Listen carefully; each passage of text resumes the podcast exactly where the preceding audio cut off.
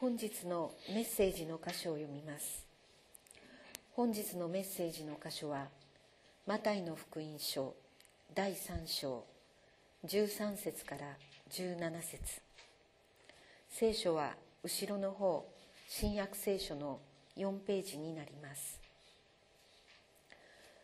マタイの福音書第3章13節。その頃イエスはガリラヤからヨルダン川のヨハネのもとに来られた。彼からバプテスマを受けるためであった。しかしヨハネはそうさせまいとして言った。私こそあなたからバプテスマを受ける必要があるのにあなたが私のところにおいでになったのですか。しかしイエスは答えられた。今はそうさせてほしい。このようにして正しいことをすべて実現することが私たちにはふさわしいのです。そこでヨハネは言われた通りにした。イエスはバプテスマを受けてすぐに水から上がられた。すると見よ天が開け神の御霊が鳩のようにご自分の上に下ってこられるのをご覧になった。そして見よ天から声がありこう告げた。これは私の愛する子。私はこれを喜ぶ。本日はこの箇所より「天を開く祈り」と題してメッセージをお願いします。マタイの福音書をずっとご一緒に学んでいます。今日のところからいよいよイエス様の宣教の活動が始まるところでありますけれどもどうしてイエス様は一番最初に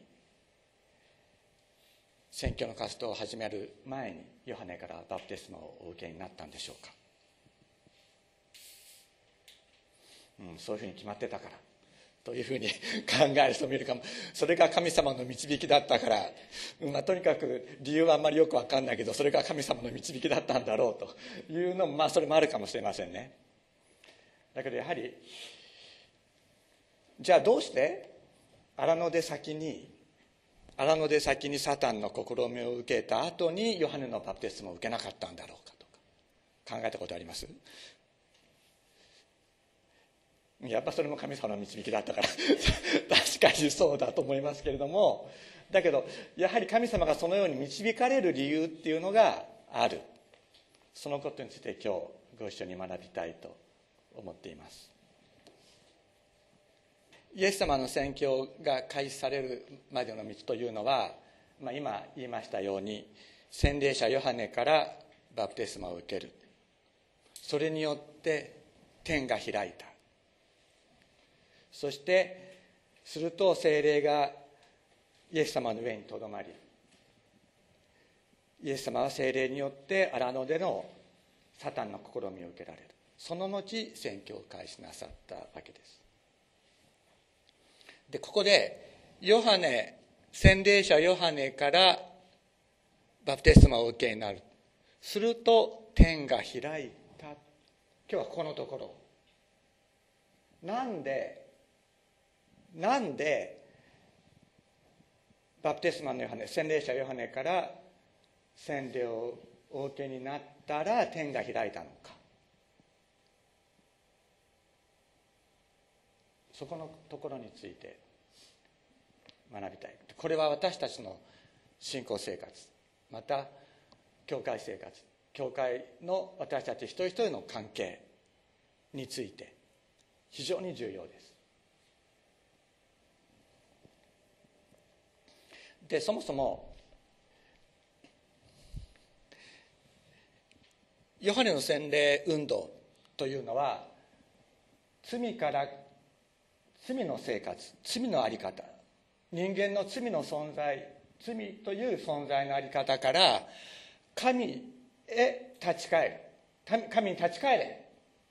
というのがヨハネの洗礼運動でありました。ところがイエス様は聖書のいろんな箇所で罪を犯されなかったのに十字架に死なれた。罪を犯されなかったのに犯罪者を処刑する十字架にかけられたということが聖書の多くの箇所で語られている。例えば第一ペテロの2章22節23節などを読んでもキリストは罪を犯されなかったということははっきり書いて言われている。イエス様を十字架にかけた総督のピラト。ローマ総督のピラトもイエス様に罪を認めなかった。それなのにイエス様は十字架にかけられた。と福音書は言います。つまりヨハネの洗礼運動というのは罪から神に立ち返る。その運動であったのあったわけです。イエス様が洗礼を受けなければいけない理由受けなければならない理由っていうのはなかったんじゃないかというのが、まあ、昔からの議論になっているわけです。じゃあなんでイエス様はヨハネから洗礼を受けたのか。罪がない者は罪を告白して神に立ち返る必要はない。それなのになぜイエス様はヨハネから洗礼を受けられたのか。昔から議論になっています実際にヨハネ自身も罪のないイエス様が自分から洗礼を受けようとしてやってこられた時に思いとどまらせようとしたということが今日読んだ聖書の箇所にも書いてあります。ヨハネは洗礼者として洗礼を授けていたけれども自分にも罪がある。自分も立ち返らなければいけない存在であるということは自覚していました。知っていました。よく知っていた。よく知っていたからこそこの洗礼運動というのを彼は始めることができたわけですね。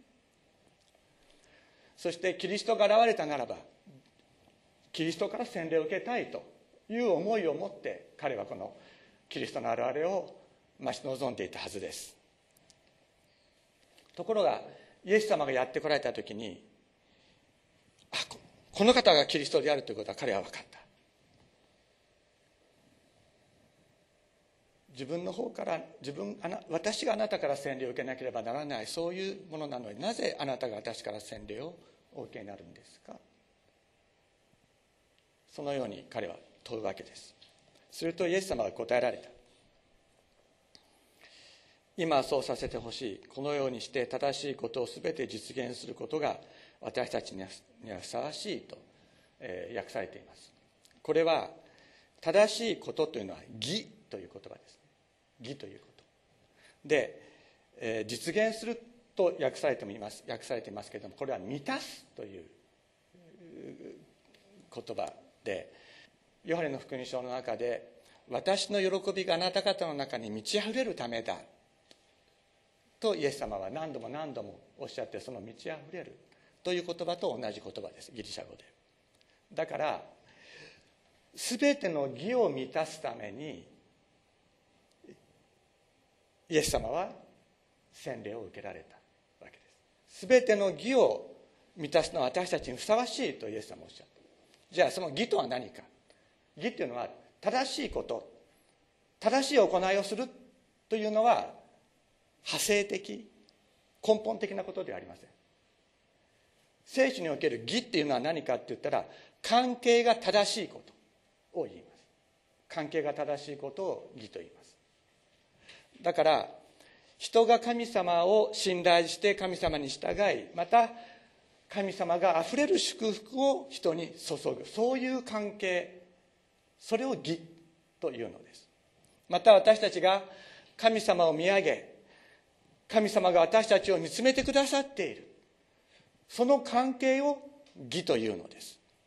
だから何かね正しい行いをする。というのが義ということではなくてむしろそういう神様との正しい関係の中に生きているから正しい行いをし正しい行いというよりはむしろ弱っている者たちを弱っている人たちを助ける働きの中に私たちは生かされていく。そういうものです。でイエス様は義に植え乾く者が幸いである。彼らは満ち足りると。三条の説教の中で語っておられますけれどもこの義というのはまさにそういうことです。神様と私たちの関係の正しさそれを求め上へ乾き求める者たちは幸いである。義というのは自分が一生懸命何か良いことをするっていうことじゃ自分一人の頑張りでするっていうことではないんです。神様そのそういう関係の中で神様からあふれる祝福あふれる恵み自分の中に満たされていく。その中で私たちは隣人を愛し友のために自分自身を捨てていくというそういう導きを与えられていくのです。神の国とその義をまず第一に求めなさいとイエス様がおっしゃったこともそれですかヨハネにとっての義というのは神様へ立ち返ること。それは自分の罪を告白することと洗礼を受けることとそして正しい生活をすることによって神様との関係が回復される。という理解でありました。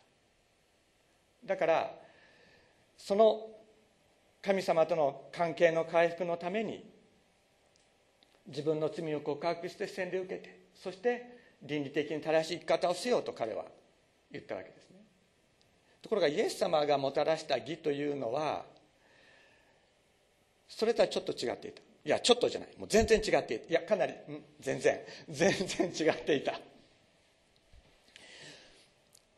罪のない主イエスが神の民の罪を自分の罪として受け取りその許しを請う。そのことによって神の民と神様との関係が回復する。ということだったんです。イエス様が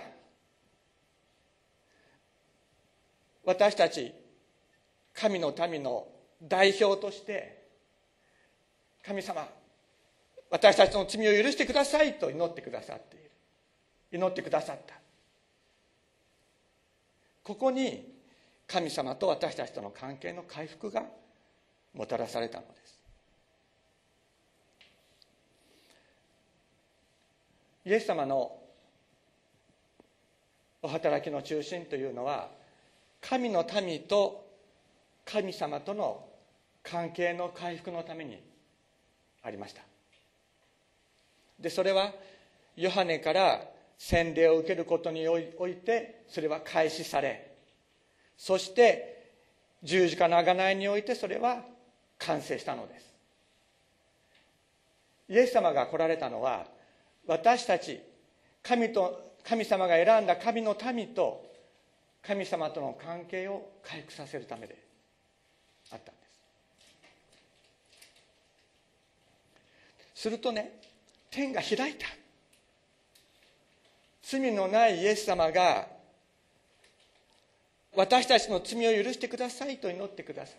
だからイエス様は罪が告白しなければいけない。罪はなかったけれどもヨハネのところにやってきた時にイエス様は神様私たちの罪を許してくださいと祈ってくださってバプテスマを受けてくださったということなんです。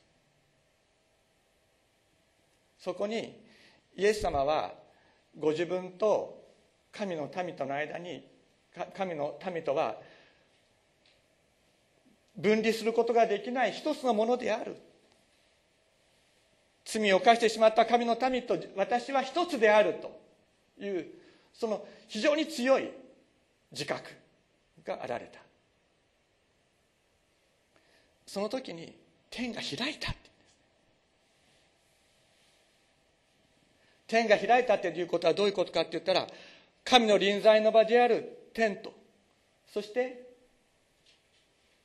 罪に満ちたこの地人の世の間のに隔てるものがなくなったということです。隔てるものがなくなった。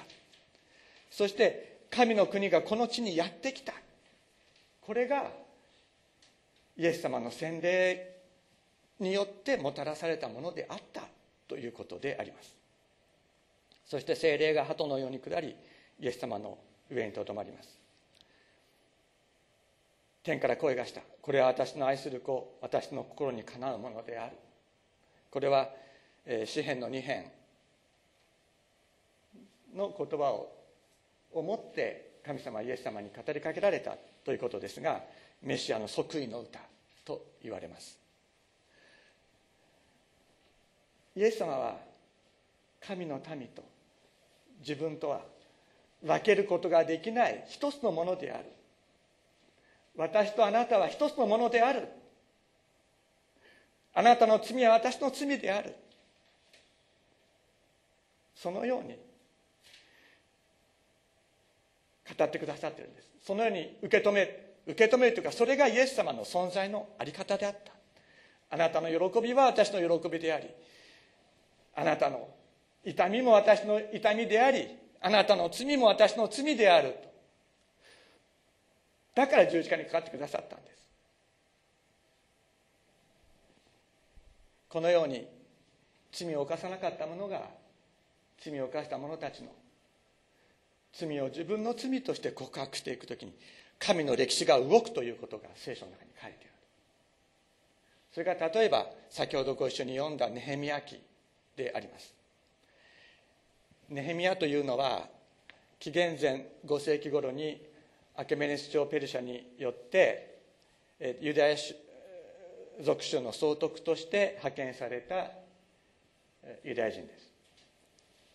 でこの人はエルサレムの城壁を再建してユダヤ民族の再興に取り組んでエズラと共にですね学者エズラと共にユダヤ史における第二神殿時代の始まりを担うそういう大きな働きをした人です。先ほどご一緒に読みましたけれどもネヘミヤ記の第1章ですね。旧約聖書の834ページ、えー、ちょっと開いていただきたいと思います。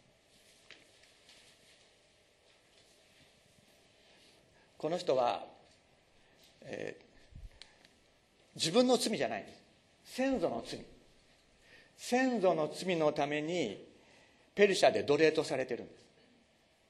先祖の罪のためにイスラエルもユダヤも滅ぼされてそして最初はバビロニア帝国に彼らは報酬としてユダヤの人たちは連れて行かれましたけれどもバビロニア帝国がペルシャによって滅ぼされてペルシャ王朝になった後も彼らは引き続き彼らのうちのえー、多くはですねペルシャで引き続き奴隷とされていました。この時ネヘミはネヘミヤはペルシャの王様の検釈官として仕えていました。彼は自分自身は礼拝者として正しい生活をしていたんですね。自分自身は神様に滅ぼされなきゃいけないような罪というのは国が滅ぼされなければいけないような罪というのは彼自身は犯していない。んです彼は礼拝者として正しく生きていた。言うならば被害者です。検釈官ということはどういうことかというと宦官です。宦官というのは男性機能を人為的に人工的に切り落とされたものでそういう人じゃなければ男性は王の住まいに入って使えることはできなかった。そういう人生の痛みも持っていた人であります。でところがエルサレム神殿というのはもうすでにエルサレムに帰還した人たちによって再建が進んでいたんですけれどもエルサレムの城壁は崩されたままでそして、えー、外敵から攻められてユダヤの人たちは非常な苦しみの中にあるということを彼は聞きます。そうすると彼は祈るんですね。なんて祈ったか。私は今あなたのしもべイスラエルの子らのために昼も夜も見舞いに祈り私たちがあなたに対して犯したイスラエルの子らの罪を告白しています。誠に私も私の父の家も罪を犯しました。私たちはあなたに対して非常に悪いことをしてあなたのしもべモーセにお命じになった命令も掟も定めも守りませんでした。と言ってます。彼は神様がモーセにお命じになった命令を守ってるんです。守ってるんです。ペルシャの地にありながら。だけど彼は何て祈ったか私たちは守りませんでしたって私たちがあなたに対して犯したイスラエルの子らの罪を告白しています誠に私も私の父の家も罪を犯しましたって。彼は誠に私の父の家は罪を犯しましたと言ってないんです。私も私の父の家も罪を犯しました。と祈った。一つの命一つの運命の中にある。分けられないものである。私たち一人一人の存在は神の民から分けられることはできない。誰かがですね失敗したりあるいは罪を犯したりし,、ま、した時私たちは何て祈りますか？神様あの人あの人罪を犯しています。どうぞあの人の罪を許してあげてくださいって言って祈りますか？それともまた誰かがですねあのやっちゃいけないことやってる時あなたそれ罪だよほら告白しなさいほらほらっていうふうに言いますか？神様私たちの罪をお許しください。と祈る。ものが現れた時に歴史が動いたんです。その時に歴史が動いたんです。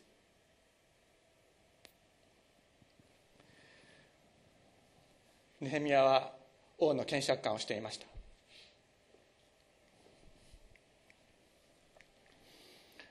だけどいつもはにこやかにしているのにその日だけ暗い顔になった。悲しみがあったから。そうすると王様が「どうしたんだ?」って聞いてくれたんですね。そうすると彼は祈ってから王様に答えるんです。実はこうこう。こういうことで。悲しみの中にあります。もし王様がお許しくださるのであればエルサレムに戻って城壁の再建をしたいと願っています。お許しいただけるでしょうか。そのように彼は願い出る。もう命がけです。命がけです。そうすると王は許してくれるんですね。そして彼はおそらく宦官でありましたからユダヤ人の中では宦官は民の改宗に入っては加わってはいけないという立法がありますから彼は非常にイスラエルの民の中では蔑まれ侮辱されそういう苦しい立場にあったけれども彼は与えられた神様の助けによって城壁の再建を成し遂げるわけです。それによって第二神殿時代の幕開けとなります。また日本でもですね皆さん新島城という人の名前は知ってると思います。数年前に八重の桜って大河ドラマでやった八重のご主人になった人です。でこの人は同志社大学今の同志社大学の創設者なんですけれども日本最初のプロテスタントクリスチャンとなった人です。で幕末に聖書に触れてアメリカに渡ります。洗礼を受けて進学校で聖書を学びそして日本に帰ってくる時にキリスト教の高等教育学校設立のための献金を募って多額の献金を持って日本に帰ってくるわけですね。もういろんな国が日本を植民地化しようとして狙っているその時代において日本を救うものは何か。それはキリスト教の精神によって建てられた教育であるということを彼は強く確信してそしてアメリカでですねそのことを熱烈に訴えて多くの献金を得てそして日本に帰ってきます。そして明治8年に同志社英学校を設立しますけれどもいろいろとまあ経営上の難しい問題があって明治の15年には学生がその学校のやり方は間違っているって言ってストライキを起こしちゃったですそして悪いのは学校なんだから処罰するものなら処罰してみろ。退学してやるっていうそういう勢いで学生が、まあ、学校を、まあ、新島先生を脅すわけですね。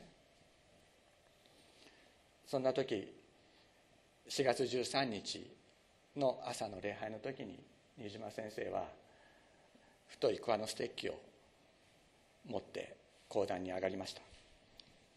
でちょうど桜の季節だったんですね。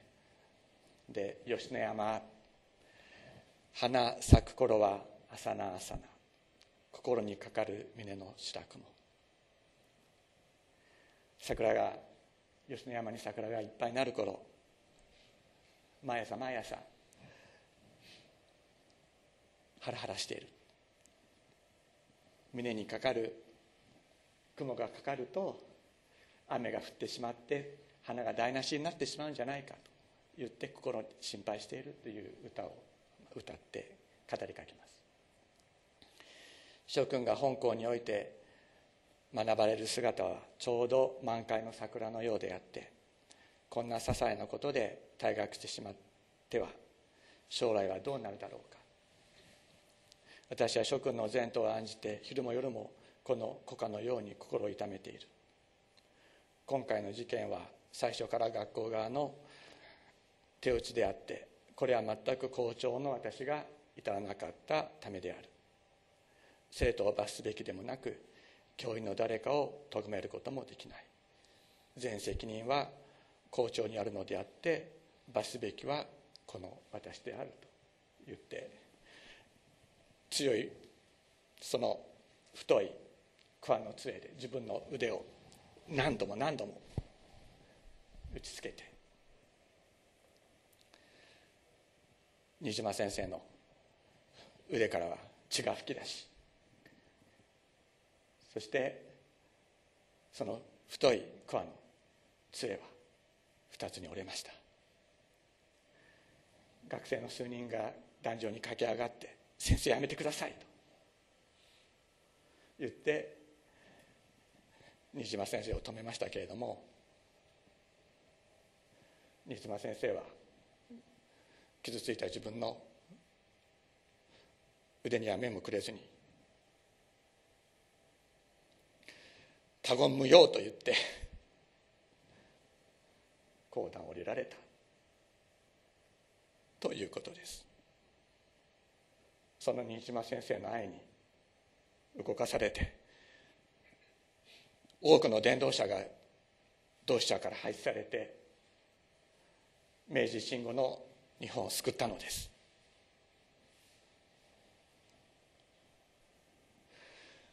イエス様のバプテスマ。それは罪のないイエス様が私たちの私たちと一つの命一つの運命を共にして祈ってくださるということであったのです。イエス様は私たちの罪を指摘してお前こんな罪があるよというふうにおっしゃらない。父よ我らの罪をお許しくださいと祈ってくださる方であったのです。天が開いた。神の義が天から雨のように降り注ぐ時代がこの時から始まったのであります。私たちいつも主の祈りをお祈りしますけれどもイエス様言われました。天におられる我らの父よと祈れと。私たちの日常の糧を今日も与えてくださいと祈れと。私のじゃなくて私たちの私たちの罪を許してくださいと祈れとおっしゃった。私たちも私たちに罪を犯す者を許しましたと。私たちを試みに合わせず悪より救い出してくださいと祈れとおっしゃった。これはイエス様が弟子たちだけに教えて自分は祈ってなかった祈りではないと思います。イエス様も祈っておられたんです。イエス様の祈りを弟子たちに一緒に祈れとおっしゃった。それが主の祈りであるはずです。私たちの罪を許してくださいとイエス様はずっと祈っておられたということです。だから十字架にまで進んでいかれたのです。私たち失敗することがあります。罪を犯してしまうこともあります。また聖書がこういうふうにしろということを行うことができなかったりしてはいけないということをやってしまうことももちろんある。それはクリスチャンになった後でもクリスチャンになる前もクリスチャンになった後でもそうだと思います。イエス様はそんな私たちと同じ命一つの命一つの運命を担ってくださったのです。そして父よ我らの罪を許したまえと祈ってくださっている。そのイエス様に連なる時に私たちはイエス様の中に満ちていたあふれる命許し平安喜びに満たされるのです。お祈りをしましょう。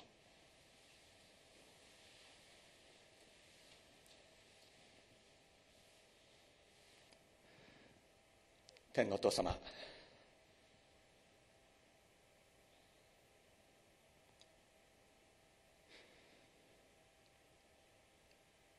私たちを一つの体として一つの命として一つの運命をいくものとして握ってくださっていることを感謝いたします。私たちは人の失敗や人の罪を見た時に口で言わなくても心の中で裁いてしまうようなそんなものです。しかしイエス様あなたは罪深い私たち私たちの罪を見て祈ってくださいました。父を我らの罪を許したまえと。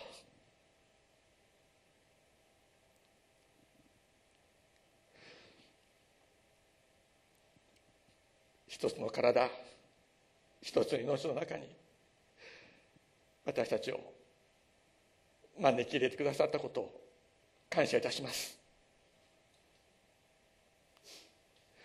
天のお父様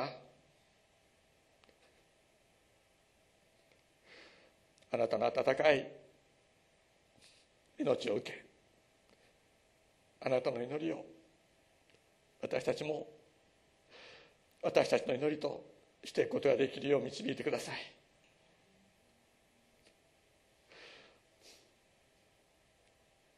私たちの仲間の中にも傷んでる者たちがいます。